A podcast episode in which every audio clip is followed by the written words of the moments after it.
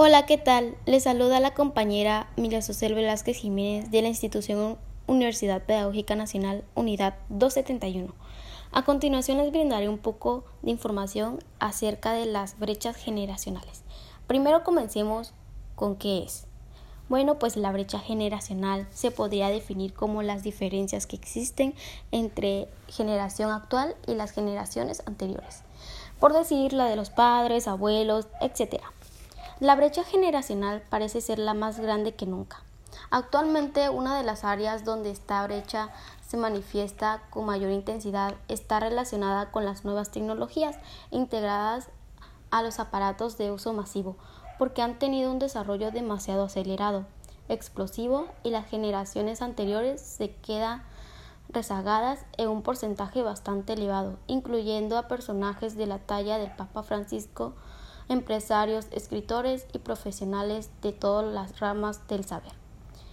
A continuación mencionaré dos brechas, los millennials y los baby boomers.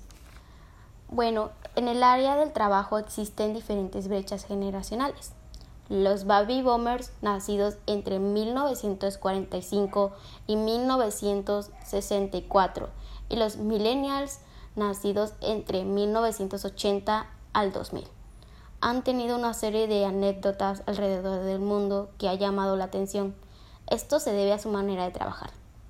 Mencionaré algunas diferencias entre ambos. Por ejemplo, en la motivación.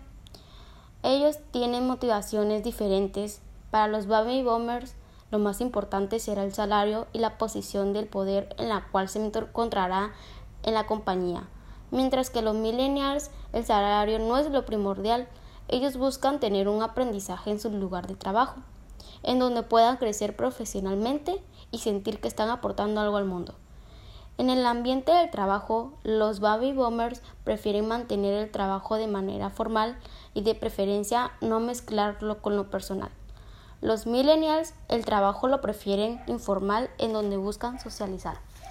En la tecnología, los millennials viven y conviven con la tecnología, la consideran parte indispensable de su vida cotidiana.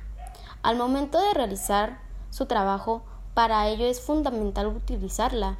Sin embargo, los baby boomers no nacieron con esta tecnología y ellos requieren adaptarla a su vida. Por lo tanto, ellos prefieren métodos tradicionales que funcionen en el área del trabajo y optar por la tecnología solamente cuando sea necesario.